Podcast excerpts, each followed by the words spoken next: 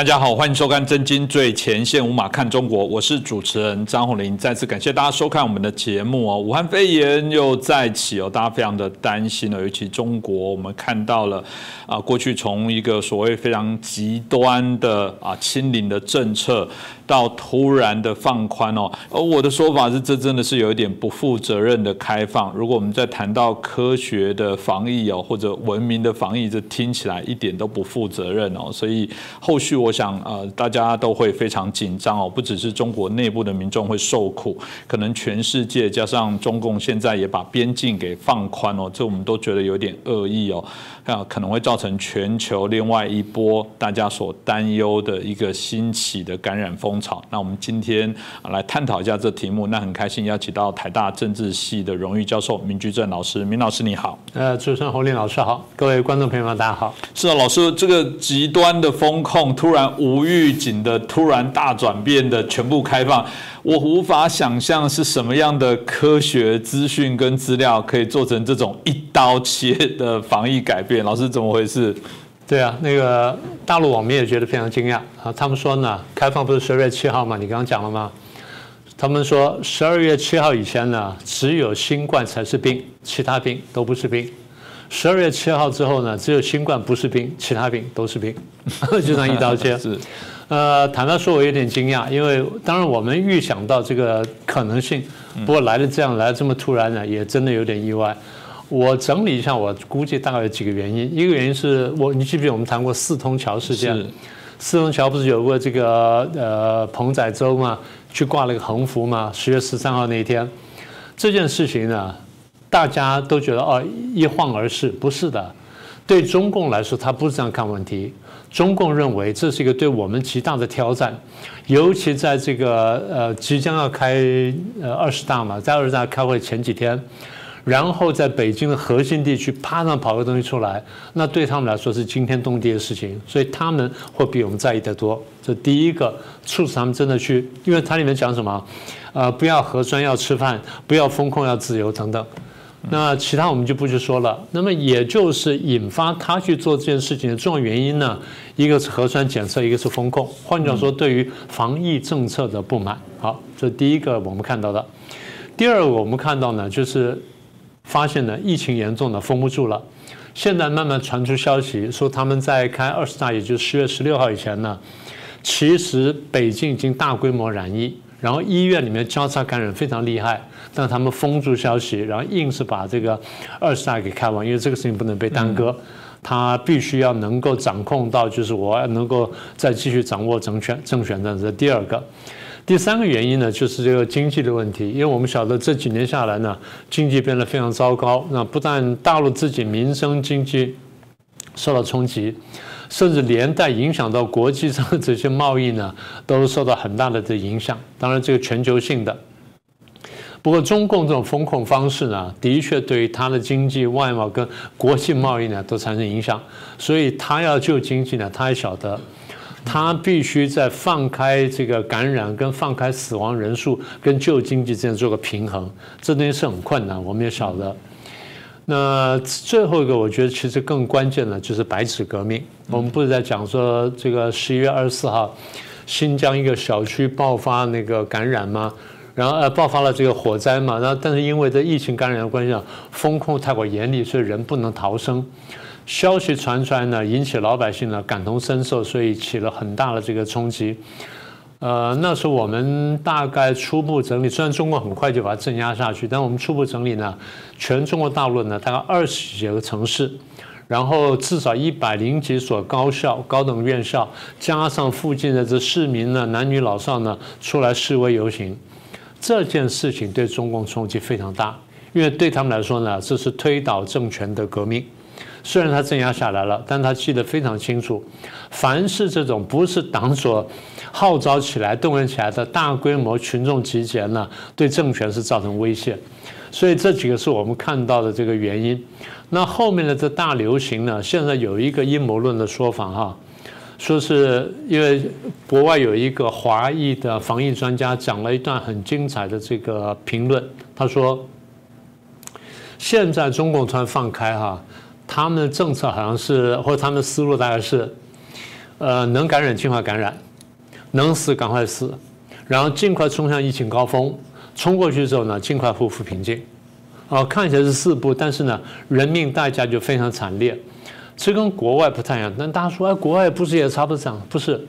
国外至少是有序的这样开，对不对？你记得那时候，国外很小心一点一点开，而且在开以前呢做好防护。什么做好防护呢？我加强医护的准备，加强药，逐步开放。意义就是我先开开，然后看看冲击的程度，嗯，然后对社会冲击程度呢，如果承受不了，我就不再往下开了，甚至关回去。如果冲击的程度我能承受啊，我们再看是不是一点点这样开。对，所以逐级开放，也就是说。这个政策呢，不是那种就是拍脑袋啊，我脑瓜一想就开，一想就关等等，不是那么一刀切的。所以我们经常讲。我们说专制政体呢，它一旦犯错的时候会非常严重。我们重点就在这里。这的确了，我们也是谈说人治就这样子。你以为都会遇到英明的皇帝，然后什么东西都做好，这种把命运交给别人，一直是我们后来走向民主，觉得不要相信这个人性就是还是人性，是它必须要制衡，必须要合意，需要大家的关注了。我比较好奇是中共一向擅长宣传党都是对的，党无从挑战。你看那个过去我们看到那个中国的标。标语就是听习近平主席就对了。我倒很好奇，说这之前鼓吹清零的重要性，鄙视西方的科学防疫，到现在他自己啊完全的放开，不再坚持清零，我都很好奇他的官媒或者是内部的媒体到底怎么样来转这一个转变呢？很难的，坦白讲。不过中共的宣传呢，你如果读的多的话，你就晓得，他想的是从第一个从这个胜利要向下一个胜利，再要向下一个胜利，所以每一次中共都是胜利的。他必须这样宣传，那否则他那个就变成说威信扫地了。呃，我们第一步看的就是十二月七七号不是放开了吗？放开之后，你看到他公布一些数据，个别省份公布。譬如浙江省还出来讲，浙江的卫健委出来讲啊，我们省在感染了几天就一天就超过百万什么等等啊，几天超过多少多少，哎，后来就封杀了。那你说封杀各省就算了，那最后最精彩就是十二月十四号，他直接对什么感无症无症状感染数据公布呢？他完全停止公布，因为我根本不公布消息了。嗯，这跟大跃进饿死人做法一样。啊，之前各省还上报说我们省死亡多少人，后来周周周恩来说不要报了，我根本不要知道，你不报不知道，就当没事一样。啊，这第一个动作，也就是封锁消息，这是一个非常不民主的做法。那台湾的很多大小粉头呢，还在称赞中共的防疫。现在我看看你们怎么说。你若碰到一个台湾也不公布数据的一个政府啊，你觉得你会怎么看？所以要拿同样标准评价大陆呢，才公平。好，这第一个。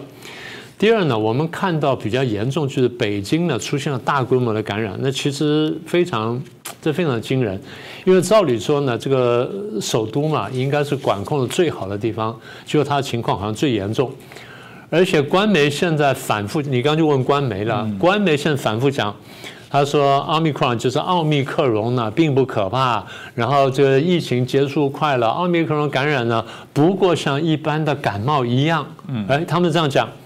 哎，可是你回头去看呢，台湾朋友呢，大概比较少看大陆的这个媒体，我们是常年看大陆媒体的。他怎么讲呢？在过去一年之内呢，中共官媒不断的宣传美国跟西方国家，你们的这种跟病毒共存策略是错的。中共骂什么？你们躺平。你们是不负责任躺平，然后这样自自既然既伤害到自己呢，又危害到大家，然后讲说奥密克戎有多危险有多危险，然后呢长远会带来多大多大负面影响？嗯，这样讲了一年呢，大家不相信哈，那我们来看看，至少啊，我不用往前追，至少今年五月份《人民日报》的海外版有一篇文章，叫做《西方躺平式抗议后果令人警醒》。嗯啊，西方躺平式抗议。然后西方的这种方式呢，这导致医疗系统受到重压，经济复苏步履蹒跚，那么社会问题层出不穷，所有事情在预告他自己的状况啊。啊，这五月份，七月份就是人民日报的海外版网站引用美国大西洋月刊啊，说新冠的后遗症呢，呃，可能是一个大规模的恶化事件，然后这浪潮呢会导致数以百万计的人情况变得更糟糕，也在说他自己。那但他讲的是美国，九月份，央视的一个这个新闻评论啊，西方躺国西方国家躺平式抗疫，躺出了三大问题：第一，躺出了疫情失控，躺出了社会失序，躺出了民众失去生命。不就他现在情况吗？好，这是九月份，十月份，新华社引用美国的媒体说，这新冠的后遗症对于公众的健康跟劳动力市场多影响，而美国政府任由疫情蔓延，众多社会后遗症正在严重拖累美国经济，撕裂美国社会。这个说起来还蛮严厉的，也就是说，说起来就是还是在批判十一月二十四哦。你看，我们刚刚节目一开始说十二月七号封控，十一月二十四号也不过才差一个多礼拜的时间，还在严厉批判这种共存。那那之后怎么转呢？哎，那这下有趣了，你还会真的问问到点上了。十二月一号，《人民日报》据说引述一位中山大学教授的说法。表示说，目前没有任何证据可以表明新冠肺炎会给患者带来后遗症。那你前面几年这种风控干什么？你前面几年这种消杀干什么？以台湾来讲，要先道歉啊！那以前的做法 再往下看，十月七号打开，九号啊，中共头号的防疫专家钟南山接受央视采访，他说：“我也没有看到特别明显的对器官会引起长期功能不全的案例。”他没有看到案例啊，然后六天不到一个礼拜之后，同样这位钟南山在《环球时报》的视频讲，他对学生说：“新冠呢现在不叫做肺炎了，不合适叫肺炎，因为没有那么严重，应该叫做新冠感染或新冠感冒。”啊，同样这个人呢，去年恐吓老百姓恐吓一整年，他现在说要改口了，所以我们认为官员最后的办法就是。中国共产党呢，这个无坚不摧，无这个无这个战无不胜，攻无不克，坚无无坚不摧。我们终究会找找到办法，从一个胜利要向下一个胜利。因为他现在对计算的这个新冠肺炎或者武汉肺炎的死亡的方式呢做了改变。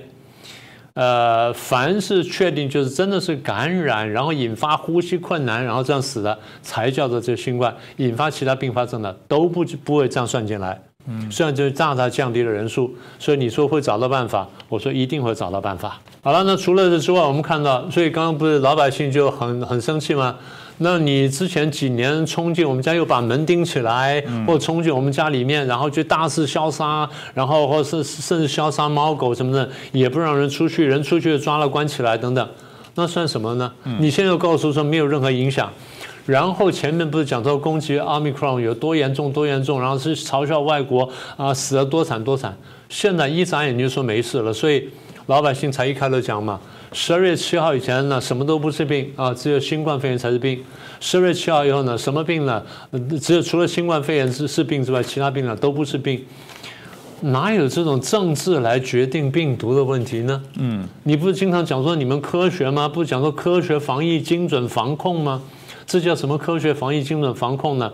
为什么我们经常跟大家讲说暴政可怕，暴政可怕？讲的就在这里，因为它它是这种我们政治学呢对暴政有一个很很简单的一个论述，叫做任意性过强。任意性用英文来说叫 arbitrariness。什么叫 arbitrariness 呢？就是不不是真正的看证据或看科学的这个这个判断呢来做最后的决策。因为在比较进步国家，我们说你刚刚不是讲说，哎，我们放松嘛？我们放松，呃，我们从十四天放松到十天，放松到七天，这样慢慢放。我们真的是仔细观察他的病人的情况而做决定，然后我们同时不只是看病的这感染情况，也看了也看了社会的这种承受度。另外，我们看什么呢？它的经济的冲击，对民生的冲击。我们常常在考虑。啊，那这个对于小学生上学有没有影响啊？那会不会说小学生上学这个呃受到感染呢？那保护够不够啊？我们还问什么呢？我们问说投票受不受影响，对不对？我们说这个呃国家考试受不受影响？我们说征召兵役受不受影响？什么是各各种受不受影响？我们在民主国家真的把每一个面向都考虑到。你说啊，那怎么可能每个面向都考虑到？一点都不错。考虑的标准是什么呢？每个面向考虑完之后，我们每个面向呢，使得伤害降到最低，利益扩到最大。这个很很多说术语了，我就不多说了。简单说就是每一个面相都去考虑，但是呢，让伤害缩到最小，让利益扩到最大。不能让所有人都得到好处，这不可能的事情。但是最大化的扩大好处，然后最小化、最小化的那个这个降低伤害。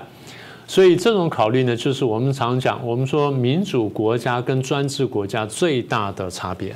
是哦，其实老师刚刚所提到的，在这一次的防疫哦，真的是我们认为是不负责任的迅速开放，但这个速度快、范围大，呃，我觉得造就现在有非常多人伤亡哦。那据说有一些还甚至是一些啊有名的，这在中国内部这个有名的人士哦，这个部分是不是请老师可以给我们分享？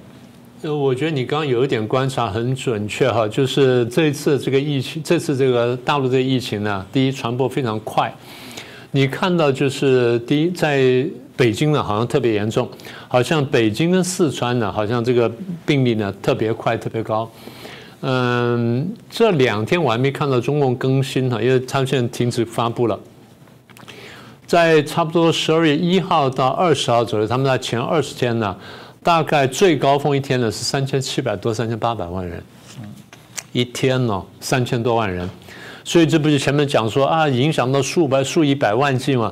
你现在影响到数以千万计啊，这第一个，所以感染速度非常快，然后呢面积非常的广。你说呃快就个别点就算了，现在不是，现在好像各个地方呢都都传播非常快。刚刚讲说北京和四川，那我们看到比较严重的省市呢，包含天津啦，然后湖北、湖南啦，河北、河南啦，安徽、甘肃等等，甚至我在网上看到一些网民讲，他说我住在青藏高原什么地方，我是与世隔离的一个独立村，我没有人接触见，哎，结果我也阳了，嗯，这个非常奇怪，这这个真的是难以想象。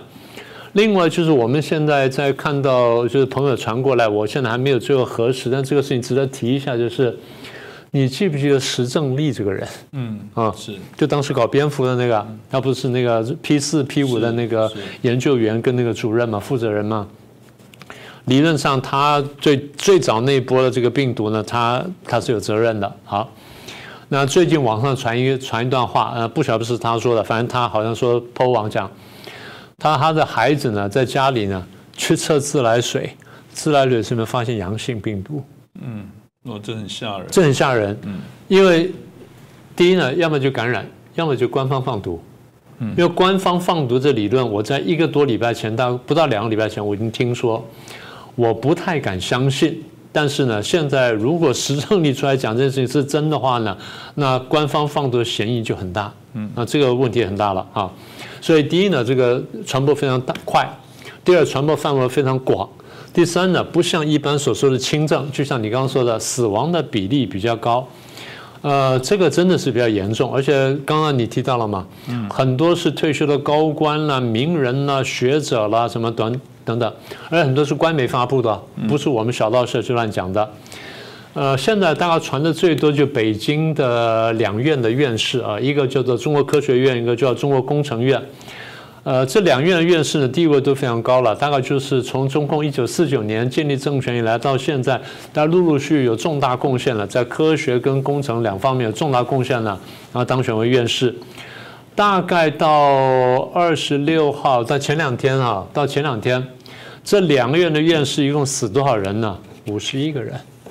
哦，很惊人，五十一个人，今年死五十一个人，最近这几天呢死十三个，死了四分之一，很多都是鼎鼎大名人物，我们随便念一下，呃，工程院的院士啦，张国成啦，呃，工程院院士，镭射科技家，然后科学家了，呃，赵一军啦，工程院院士，然后无机非金属材料专家顾顾增安啦，工程院院士，土木工程的结构专家龙玉球等等。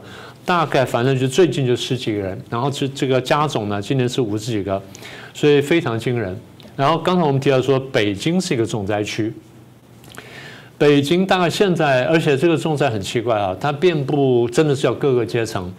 我们看到政府官员，现在传到传说最多的一个是呃两个中常两个常委，呃政治局常委，一个赵乐际，一个王沪宁，还一个谣传说习近平的母亲怎么样怎么样了。但是这些我们现在都没有核实。不过赵乐际缺席几场重要会议，这点我们是注意到的。啊，好，那这个是还没有核实的。除了政府官员之外呢，有国企的，就国营企业职工，然后知名的媒体人士，然后高等院校老师，离退休的官员什么等等。那甚至还包括商界的一些这个大人物，文艺界的也非常多，非常奇怪，体育界、科技界都有。然后还有一个特别就是死的很多呢，你去查一下，都是中共党员。所以非常非常奇怪，这东西还没办法解释。是啊，这个部分呢，我们所看到的这一波疫情，照理说我们总是会猜想说，中共的高官应该把自己保护好，药品备好，然后可以安然的度过。显然这个病毒也不是那么样好惹。我看有网友他们就说，你看这个病毒还真长眼。中共高官，特别是在这个北京哦，啊是呃中共的这个非常重要的政治中心哦，这些高官现在显然都非常。恐惧哦，老师，这个你怎么看待呢？这个事情说起来有点奇怪，因为我们研究政治这么久呢，我们会读中外的历史，尤其读这个政权兴衰史呢，这是我们最关切的。随便讲讲，大家都有都有印象，就是中国在每一个朝代末期的时候，天灾人祸频仍，对不对？啊，地震啦，然后这个海水灾啦，然后风灾啦，然后这个再来就是呃蝗虫啦，再来就是大的瘟疫。所以常常都是这样，也就是伴伴随而生，伴随而生。等到天灾大到一定程度，就就变成人祸，就变成农民开始起来抗暴啦，然后农民起义啦，啊战争啦什么等等，最后呢，中央开始衰弱。呃，说起来非常奇怪，所以你说病毒有眼睛，有的时候你真的也也很难说，不晓得是不是真的有这么回事儿。因为有的事情现在的确超出我们的知识范围，但是我们的确看见，因为在牛顿的时候不是黑死病很严重吗？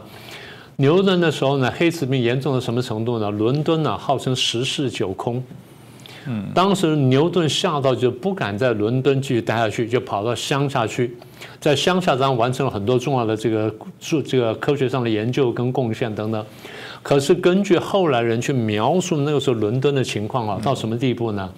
当时鼠疫嘛，黑死病鼠疫，传染的情况非常严重，严重到什么程度呢？第一呢，人走上街上无预警就倒下死掉，就走着走着就倒下就死掉了。开头大家还去救啊，还去埋啊，干什么？后来就是已经没办法，因为活着的人呢自顾不暇。好，这第一个。第二呢，有的死得很惨，不说十室九空嘛？有了一家十几口呢，就死剩一口。就那个人，当然活的那个人就悲痛欲绝，我所有亲人全部死光了，那我陪他们去好了。就抱着尸体啊，三天睡三天，哎，他就不得病。他就不得病，就是有这种天选之人，所以就你说病毒是不是有眼睛？那真的真的有时候，有时候我们会想说是有点道理。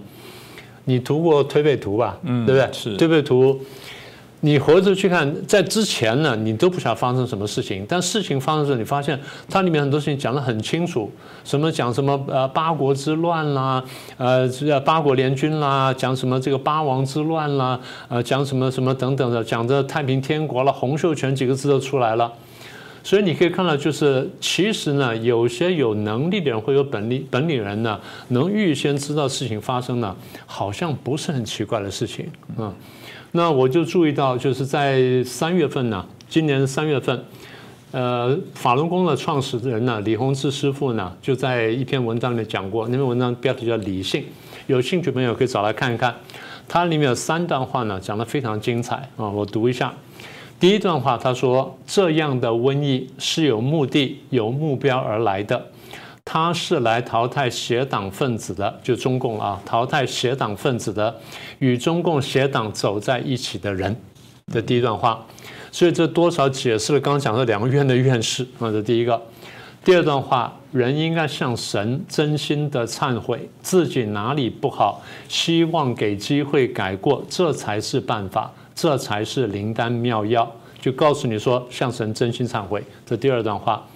第三段话，他说：“远离中共邪党，不为邪党站队，因为他背后是红色魔鬼，表面行为是流氓，而且无恶不作。神要开始铲除他了，为其站队的都会被淘汰。不信就拭目以待。”这些话呢讲得很清楚，也希望大家好好想一想。不管你信神不信神。这个时候呢，保持心中的善良呢，对你来说总是一件好事情。嗯，非常重要了。我想在整个今年二零二二年的最后一天的我们这一集节目，我们当然还是一样，一定是希望大家保有一些良善的一些啊心念哦。我想节目会受到呃观众的喜欢，至少我想节目在里面，我们也没有去刻意的去带动一些仇恨哦。就我们在批判这些问题的部分，都希望是引经据典的把这些资讯提供给大家。那中共所在。做的事情的确对于全世界啊，对于台湾来讲，我们认为都还是一个非常严重的威胁哦。与其如果再谈到啊这个新冠肺炎或者武汉肺炎病毒的清零，也许大家更希望中共这个病毒清零，可能才是我们接下来在二零二三年更大的一些期望哦。那大家一起努力加油。那今天再次感谢我们明居正教授带来精彩的分享，也祝福大家在二零二三年一切都顺心、平安、健康、幸福。谢谢。各位震惊最前线的好朋友们，我是主持人张宏林，欢迎订阅我们的频道，也记得打开小铃铛，掌握最新节目通知，让精彩评论不错过，更欢迎留言转传影片。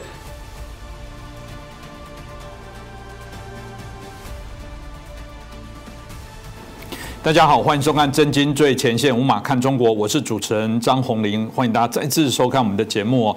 呃，中国的这次的白纸革命呢，当然有人说啊是白纸运动或白纸诉求，但不管怎样，这一件事情当然引起大家非常高的一个关注，因为毕竟在中共威权统治之下，人民敢站出来在街上，哪怕是举一张白纸，我觉得这对威权独裁的人来讲都是一个非常大的震撼哦。但真的不会因此而种下了一些。希望的种子吗？我想今天我们可以好好来探讨一下。毕竟中国整体的这个包含经济的下滑，今年的失业率已经将近到百分之十八，这是一个非常啊吓人的数字哦。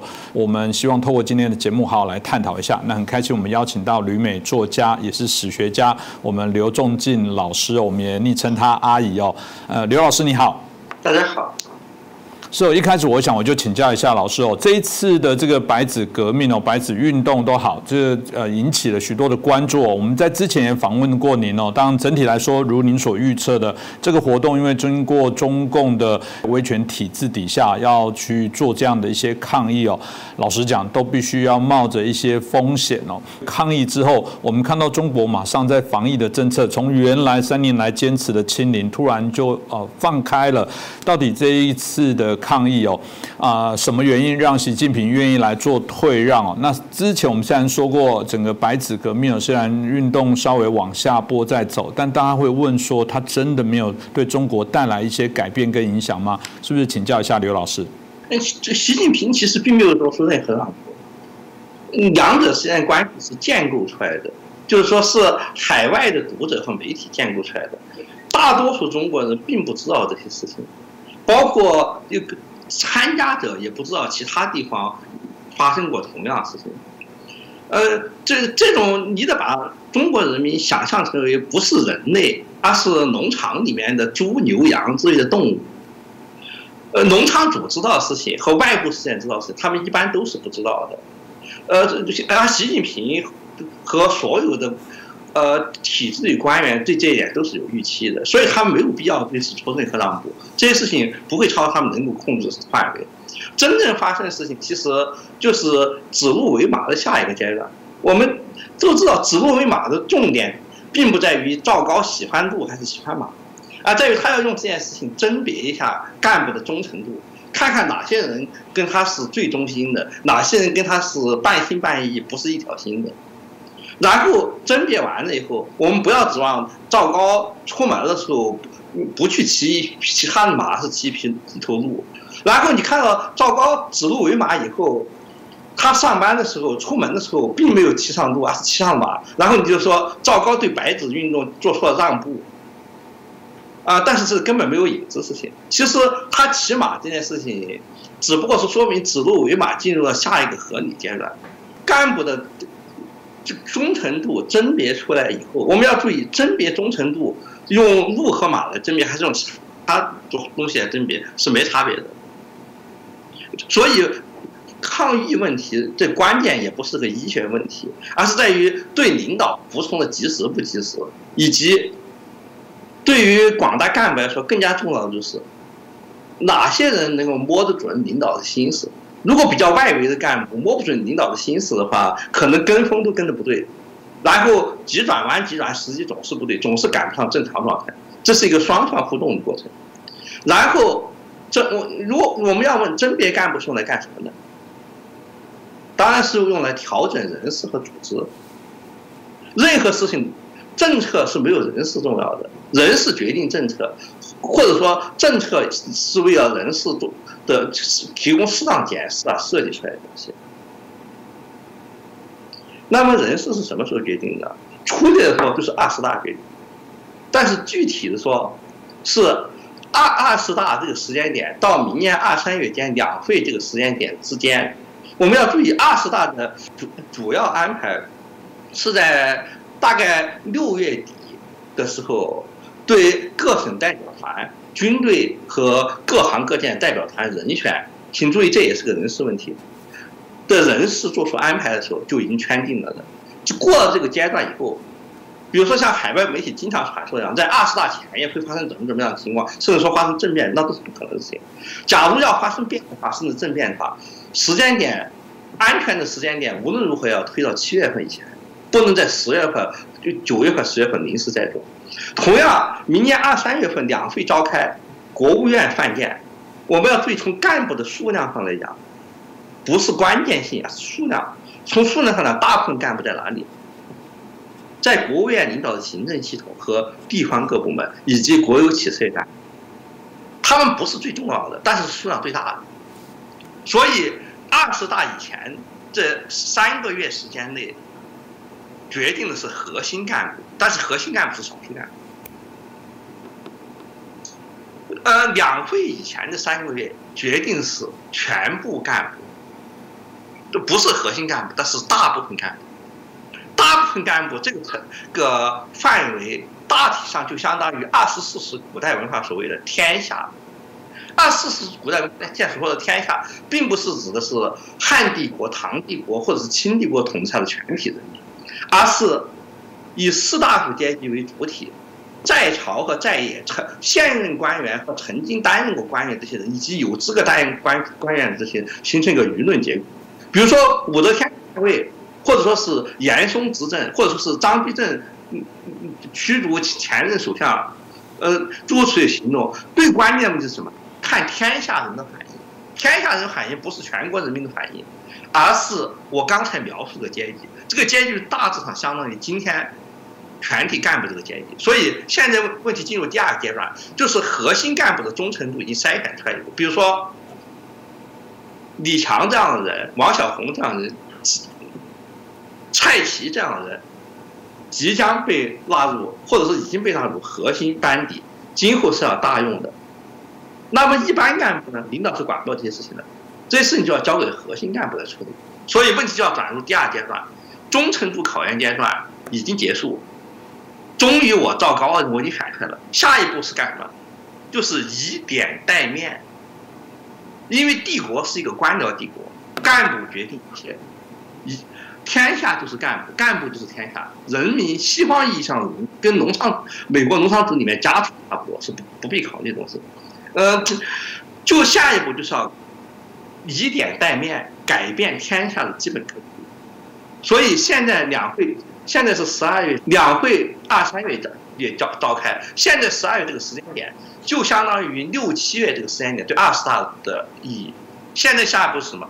以点带面，比如说王小红，或者是习近平在浙江、福建官场带出来那几个人，要把他们自己的二级班底，他们信任的干部送进去，送进。国务院的送进各地方的送进国有企事业单位的各个地方一般的办事部门从事日常工作，并接管日常工作。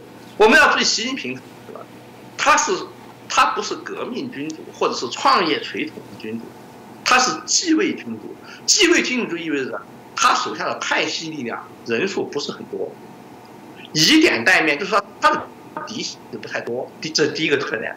第二就是。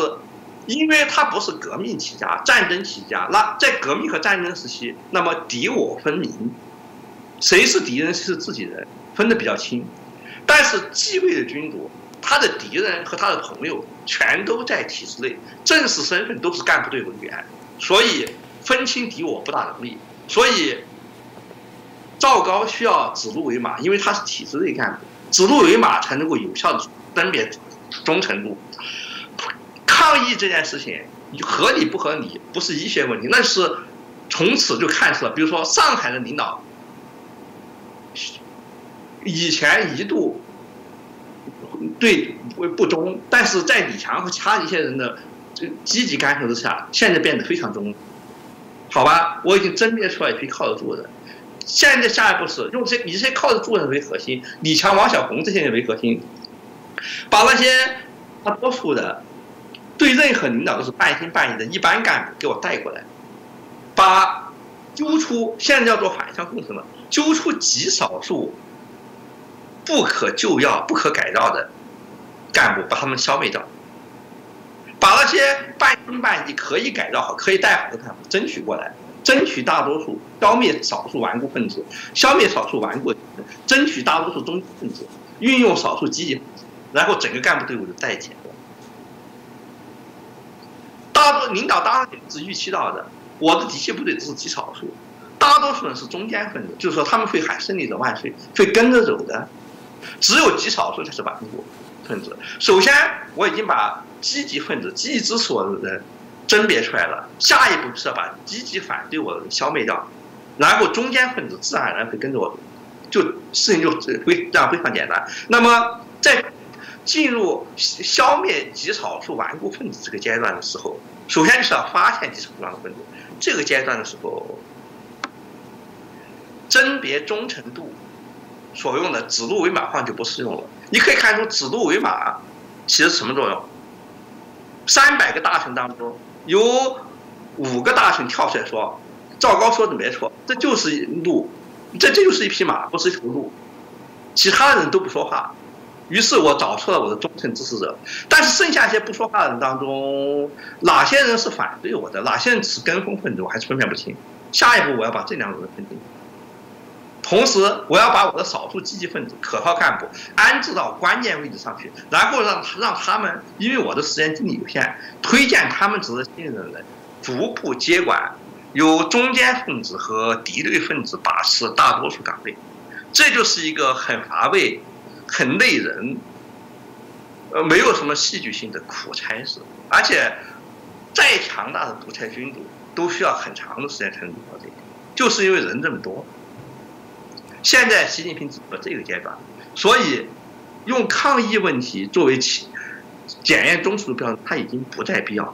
我们如果把刚才啰啰嗦嗦的话节省点时间，说成简说说成一个简单的角度是：二十大以前是绝对不能解封的，二十大以后基本班底这个基本路线确定以后，解封不解封就是一个。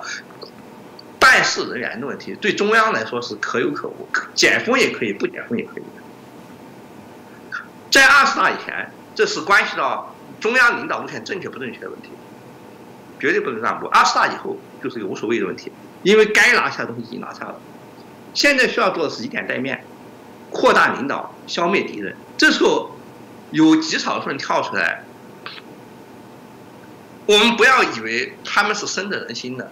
这是西方中产阶级媒体的一个误解，这是不了解中国阶级结构结果。呃，中国中产阶级的水平，大多数的水平可能只相当于哪怕是福利最少的美国，呃，能够领取救济金的这个阶级。就西方的次贫阶级领救济金的次贫阶级，按照中国标准肯定是中产阶级，在中国人口绝大多数的。真正的无产阶级，他们的对应不是西方无产阶级，他们在西方没有对应。西方人，包括从西方媒体环境中成长起来的人，想象不到他们怎么考虑问题。他们对对白纸示威的看法肯定是，这是一帮吃饱了撑的养尊处优的小孩子在那里胡闹。我们是非常传染病的，他们的真实想法应该跟富士康那些逃跑的工人差不多。这些逃跑的工人不是讨厌当局搞封禁，而是害怕封禁的不够严密，害怕当局跟资本家勾结，为了赚钱方便，为了海外市场的缘故，让他们跟有有病的人或者说是无症状者一起上班，把他们自己也生了病了，所以他们才要逃走。一般人民的想法是就是这样的，他们非常害怕自己生了病以后会无依无靠，其实这是多么。多半会发生的事情，因此唯一的办法就是物理封禁，不接触就不会生病，这是笨办法、土办法。但是高级办法就他们根本没有，没有高级办法，他们唯一信的为是办法。他们并同时，由于这些人本来就处在经济上极其弱势的地位，经济搞好对他们没什么好处，甚至还可能物价上涨什么的给他们增加负担。他们对此是不敏感的，对经济形势好坏、事业问题好坏比比较敏感的是。负责搞改革开放的地方干部和外国资本家，在外资企业工作的人，在中国就是上等人。从美国角度来说，是见的不能再见的工厂，都是美国工人打死也不愿意干的脏乱差的活才包给你的，而且待遇连美美国吃救济金人都不如，太下贱了。但是这种人在中国是上等人，就凭你能在外资企业工作的话，也就只有公务员和国企职工比你强点。换句话说。中国人当中，顶多有一亿人比你强，至少有十二亿人比你更贱。这些人，他们恐怕代表不了大多数人民。大多数人民其实在这点问题上，多半是跟习近平是一条心的，多半认为严格的封禁他们有好处，吃亏的人都是骑在他们头上上的人。所以，他们如果知道这些件事情的话，是不会对白纸运动的参加者有什么同情心的。如果当局煽动他们起来殴打这些人的话，他们恐怕会是非常愿意殴打这些人。像贫下中农、江泽民时代会说，参加六十大学生被流放到乡下，现在好了，中央惩罚你们了，我趁机给你踩在你脚头上踩一脚，这是时来就过的事情。多半，但是习近平或者是中共没有必要采取这一步，因为大家都不知道这件事情，所以不能形成串联，也不能形成政治压力。它只有一个用处，就是借此机会找出。不称职的干部和有敌意的干部，从中央的角度来讲，为什么有的地方出事有的地方不出事原因很简单，就是 A 原因就只有两个：A 某些地方的干部在政府犯贱、党和政府犯贱、干部犯贱、我的领导也犯贱的过程当中，自己就松懈了，这是官僚制度的必然。当年汉武帝曾经生过一次病，然后病好的时候，他出来巡视，发现附近的路面都很糟糕，他勃然大怒说。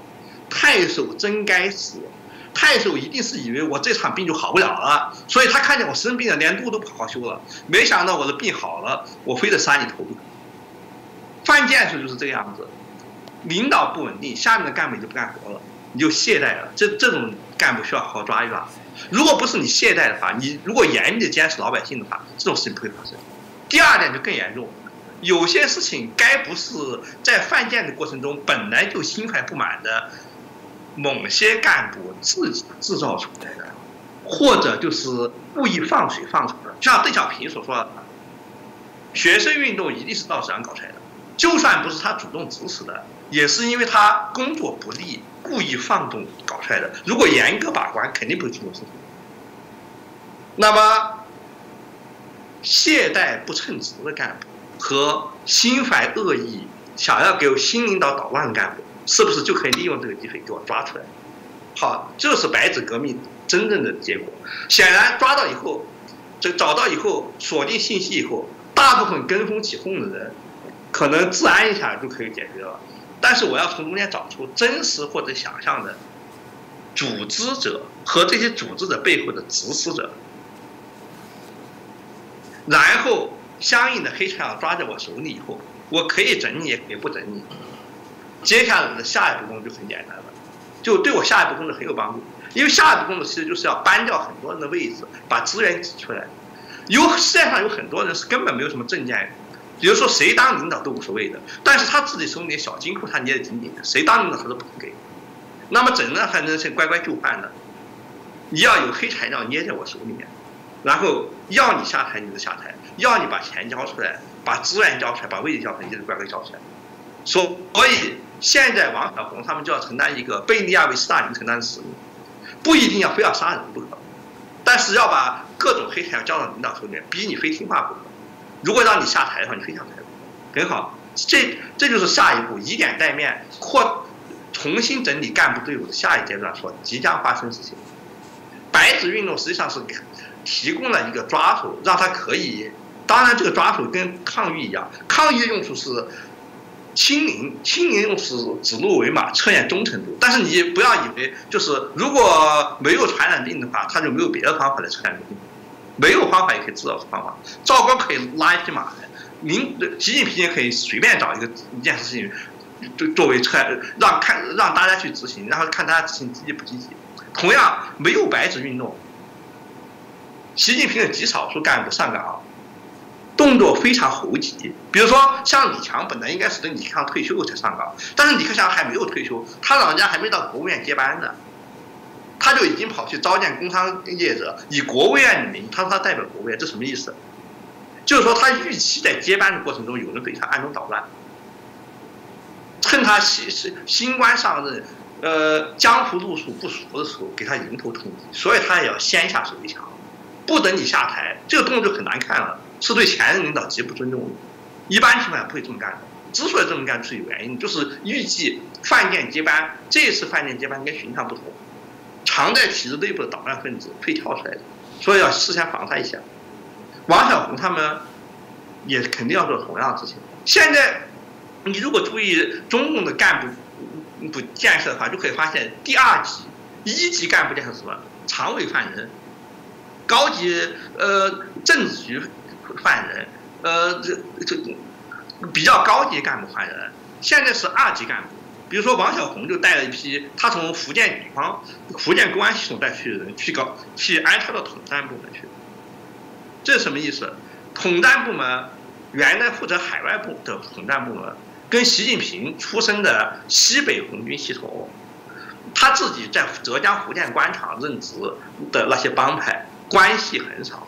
传统上讲是由防俄，像叶剑英这些情报部门。红二三代主管，以及后来又有跟海外有经济关系的那那些改革开放干部主管去了，就多半不是他自己的，而他自己干部人数有限，所以哪怕是外行，他也把他自己部安插进去。这就是二级安排，有一级干部确定以后，一级附庸于一级干部的二三级干部逐次安排进去。在这个过程中，最重要的就是要打掉一些人的饭碗，打掉一些人的关系网。这时候你手中要要有点准备，准备的项目之一就是黑材料，呃，有问题我要抓问题，没有问题我要给你制造出来问题。核心就是要把没有谈不上什么政治政治立场，只想抓官位抓钱财的一般干部给整得服服帖帖的，同时挤出一大部分资源。这个过程要在二三月份。国务院政府换届，国各大国有企业中层干部换届，各地方政府科处处级局级科级领导干部相继换人，这个过程中间基本完成。基本完成以后，上级核心领导换人以后，形成的新政策才能够在全部官僚体系内顺利执行。所以对习近平来说哈，他不在乎那些学生，他也不在乎人民。西方一场人民群众，他知道这些人翻不起大风浪，所以他态度非常轻松。他态度非常轻松，呃呃，不是因为他突然变得开明了，也不是因为他害怕了，而是因为他知道局势已在掌握之中。现在发生事情，反而给他帮了一些些小忙，使他办起我刚才描述那些事变得更加轻松。所以他在接近外国记者的时候非常从容，说就是这个学生表示不满嘛，好吧。要改就改一下，为什么要改一下？因为二十大以前的时候，关键是要确定核核心干部关键。现在核心干部都已经抓在我手里来了，原来政策改也可以，不改也可以。你们说要改了就改吧，改了又能怎样？多死几个人还是少死几个人？到底哪种方法更更好？其实已经跟下阶段的工作，就是以点带面的整出干部干部队伍这个工作，已经是基本不相干。像失业率高低这些事情，都是改革开放干部负责经济方面的地方干部在管事情。他们现在就是被犯贱的对象，作为他们附庸的那些人，呃，将会需要他们的领导和政治保护人一起相应的成果。所以他们的声音在未来一段时间是可以不可。是可以不考虑的。经济成否，比如说失业率多一点或者少一点，比如说会严重影响到美国中期选举的结果。所以西方媒体条件反射以为这对中国也会有类似影响，但是其实不是。青年失业率很高，八十年的条件是这样的，中间入市数稍微好一点，但是任何时期失业率的高低，它影响什么呢？影响的是县城城乡结合部的治安。影响的是我称之为张献忠地区那个社会的治安，所以对于高级干部、高中级干部的进退是基本上毫无影响的。现在领导不会对此过于担心，也没有必要对此过于担心。同时，出于时间问题，干部换届，相应的更换。嗯，就中级干部及其改变他们资源是一个很累很烦人的过程，他应该是没有时间精力，所有人都没有时间精力来管别的事情。在这这种情况下，体制外的，就是干部队伍以外的人民，包括依附于地方改革开放干部的，也就是说，除了背景特别硬的极极少数以外的一般商人、企业家，提供大多数就业机会的人，更不要说是需要就业的刚毕业的大学生和普通劳工，他们的声音是可以完全被否定。目前基本格局是这样，他们遭受的痛苦会导致张献忠地区扩大，会使广州火车站或者诸如此这些地方又变成治安极其不好的地方。但是，一两年之内应该还不至于影响很大，还不至于对国家安全构成严重影响。在对国家安全构成严重影响之前，他们等于是不存在的，所以完完全可以忽略不计。我们谢谢老师哦，清楚跟我们谈到整个啊白纸革命后续的这些效益哦，当然还是有可能会引起许多的一些不同的一些发展哦。我们看到中共开始做相对的一些紧缩，但我们知道过去中国内部还是有许多人上包含外国的这些社群媒体，不管是脸书、推特或者我们的 IG 等等这些内容，那大家就会好奇说，在这一次的啊整个事件之后，会不会中共真的会加大这些？些力道来对于民众对外去收集各种资讯的掌控，这个应该是一直都都是这样的。就是邓小平时代、江泽民时代、胡锦涛时代也都是这样的。如果中间看上去好像有松动，那不是因为政策发生变化，而是因为技术上的问题。比如说，呃，防火墙没有搞起来以前和刚刚搞起来，技术还不太严格的时候，漏网之鱼就比较容易，翻墙技术门槛也。我记得我最早翻墙的用的是自由门，自由门是不断升级的，是的。呃，如果现在再用我当时用那些东西，你就根本翻不了墙。呃，但是这并不表明政策有什么变变化，只是技术和技术资源和组织资源有有一点点发生了一点点变化。就可以说，呃，中国人民实际上日常就处在一种超现代的状态，就是。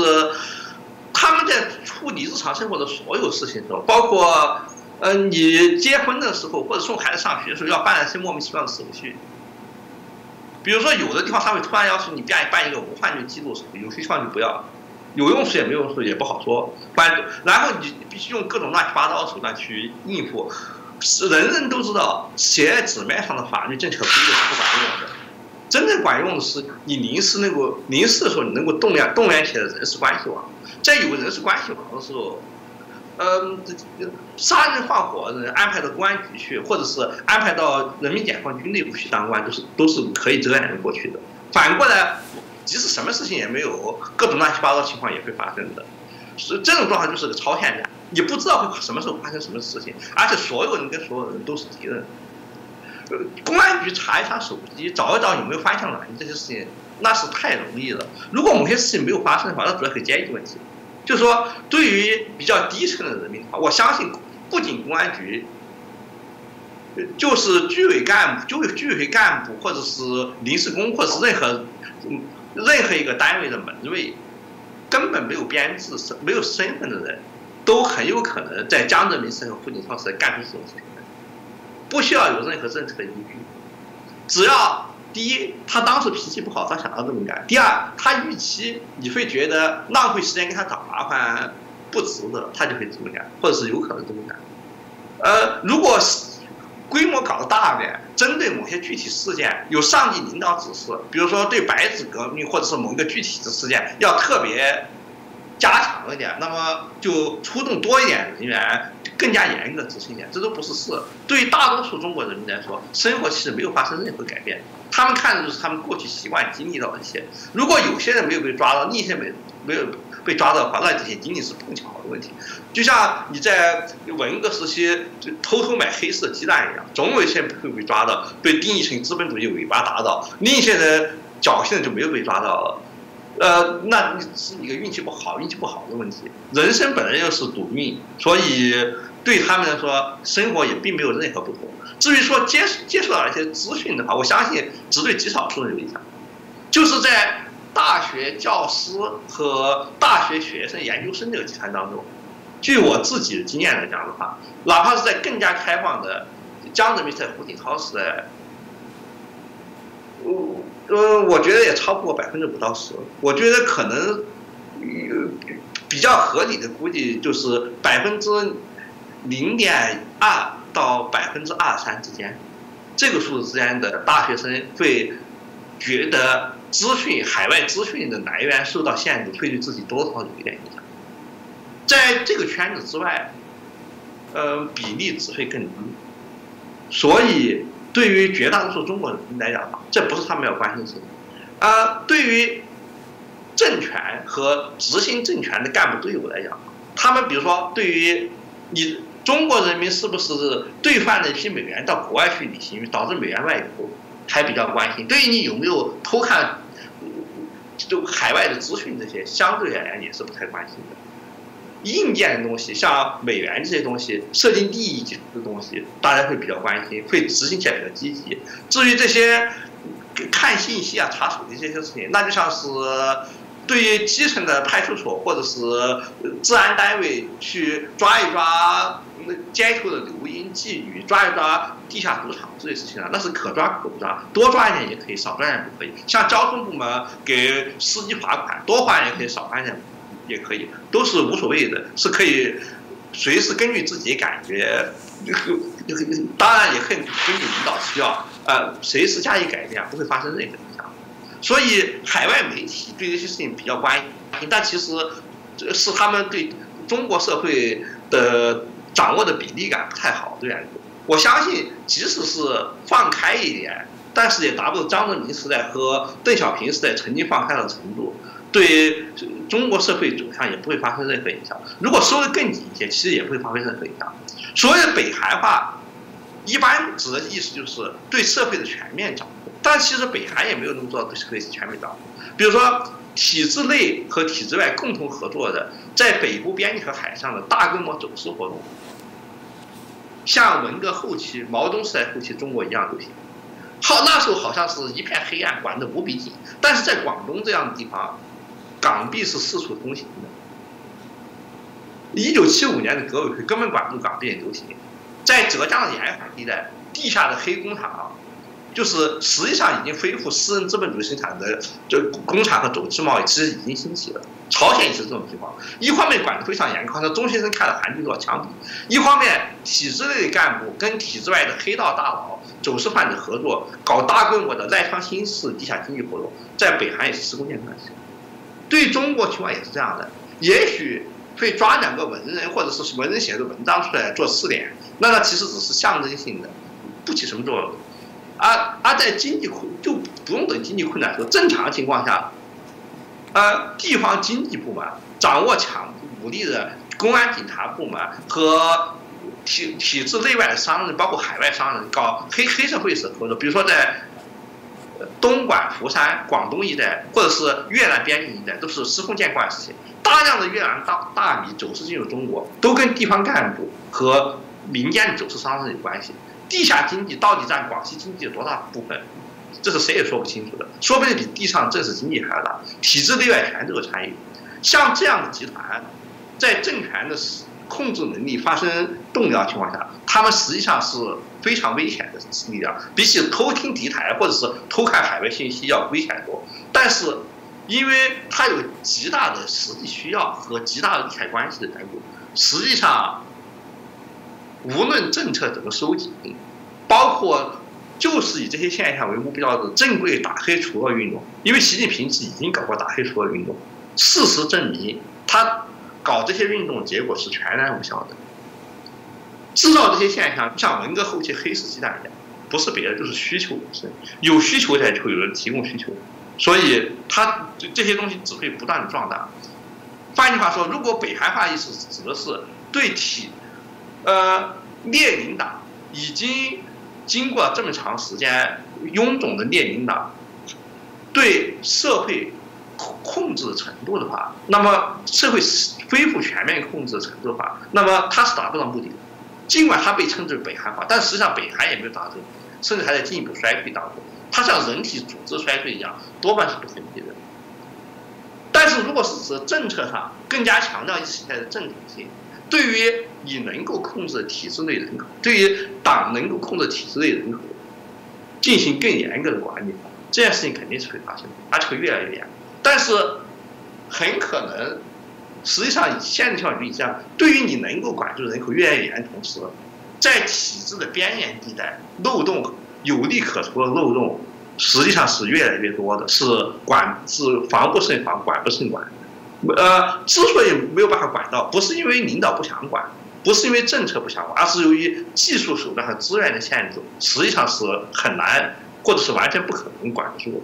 呃，从这次的整个白纸呃革命哦白纸运动后续产生的这些效益哦，到我们现在看起来，呃，中共似乎也在思考要怎么样去做这些相对应，不管从网络刚刚提到的这些管控，或者是包含在洗脑思想的这些教育哦，从这个事情后续的延伸哦，是不是也可以请啊请教一下老师，就您怎么看待后续啊的发展？呃，我相信能够接触资讯的人，知识分子。干部子弟、大学生这些人是软弱而无能为力的，他们当中关系比较硬的一部分，能够占到一些资源，但其实也是些坐吃山空的位置。为了这些位置的话，他们不会把他们这个位这些位置在在中国社会内部显然还是大多数人羡慕的，他们不会把他们形成这些。知识和信息付诸行动，因为这跟他们的阶级利益是背道而驰。他们当中大多数已经失去了获得比较好位置的机会，但是因为他们生活环境的缘故，他们实际上怎么说呢？除了慢慢灭亡以外，变成啃老族、不分族最后一代慢慢灭亡以外，实际上什么也做不了，因为他们已经变成那种当兵没有战斗力，对黑黑社会江湖气太不足，呃。做工是又经不起劳苦，做生意，呃，头脑又不够灵活，就比那样的一个百无一用的一个群体的。这样群体除了，呃，做一个军工教的到军工教集团去，给给给挤一个位置以外，实际上做不了别的事。如果挤上了位置的话，他的利益要求他不能，就就采取任何真实的行动，说话是可以的。比较宽松的时候，或者管不太严的时候，可以说各种各样的话，但是是永远不会付诸行动的。如果得不到这样的位置的话，他们就是一个不能结婚、啃老的，自自自我灭绝的阶级。他们不能对未来社会发生任何影响。他们很快，如果呃呃其他情况不发生变化的话，一代人的时间里，他们是自我灭绝的。呃，不大有背景的人提的想要通过把。子女送进好的学校，弄到好的职位，这条路现在已经基本上不通了。就是结果只是把自己子女变成一个做工做不来、当兵当不来、经商也当经经商不来，只有不结婚、慢慢啃老等死的一个废物阶级。呃，倒退二十年，这样做你还是能够挤进公务员队伍，或者去分享入世以后经济繁荣红利的。但是你晚了一步的话，结果就只能是这样。在经济萎缩的过程中，我们要注意，经济萎缩不是心理造成的。而而恰好相反，是经济，呃，入世以来、改革开放以来造成的短暂繁荣。因为中国自身人口结构、人口素质和全球经济分工的缘故，本身就是不可持续的。在短暂窗口期过后，我们必须党和国家必须有一定应付的办法，而应付的办法就是把习近平这样的领导人推出来。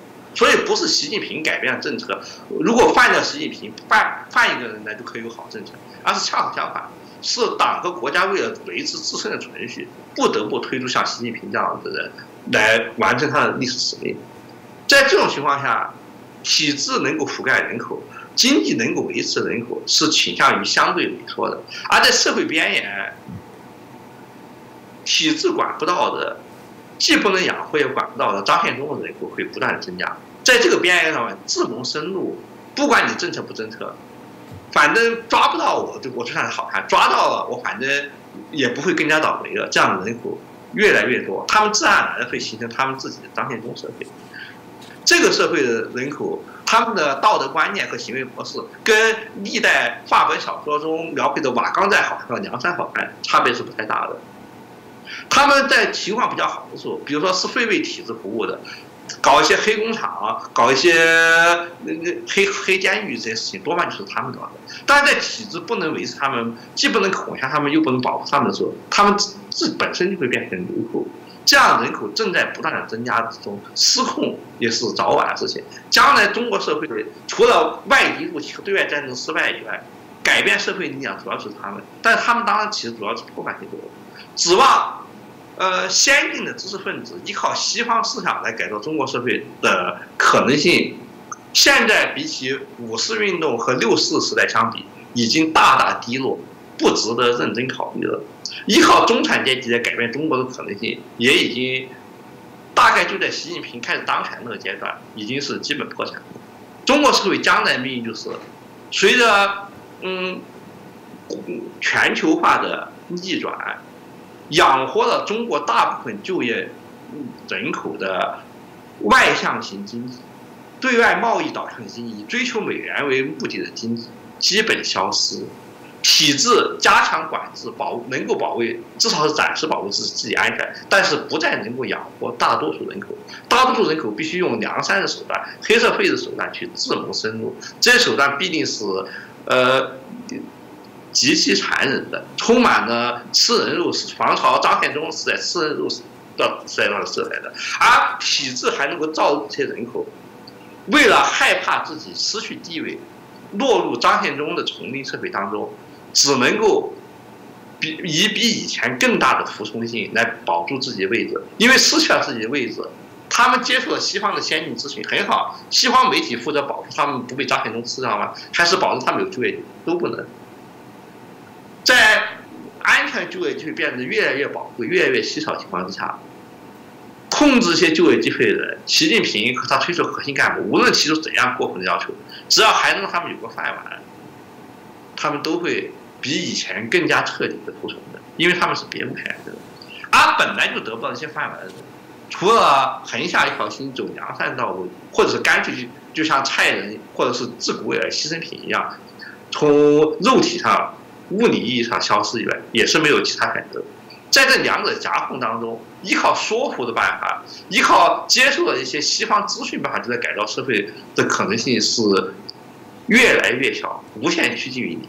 以前走这条道路的人，可能还能够倒退十年或者二十年，可能还能够，比如说自己搞一个家庭教会，或者搞一个读书小组这些东西。现在他们将会，以后他们将会赤裸裸面临着。呃，流氓无产阶级的的嘲笑和屠杀，基本上连自身安全都没办法保障，而且他们还会发现，对他们构成主要威胁的，甚至都不再是呃领导干部和专政机关，而就是自发的无产阶级群众和张献忠社会。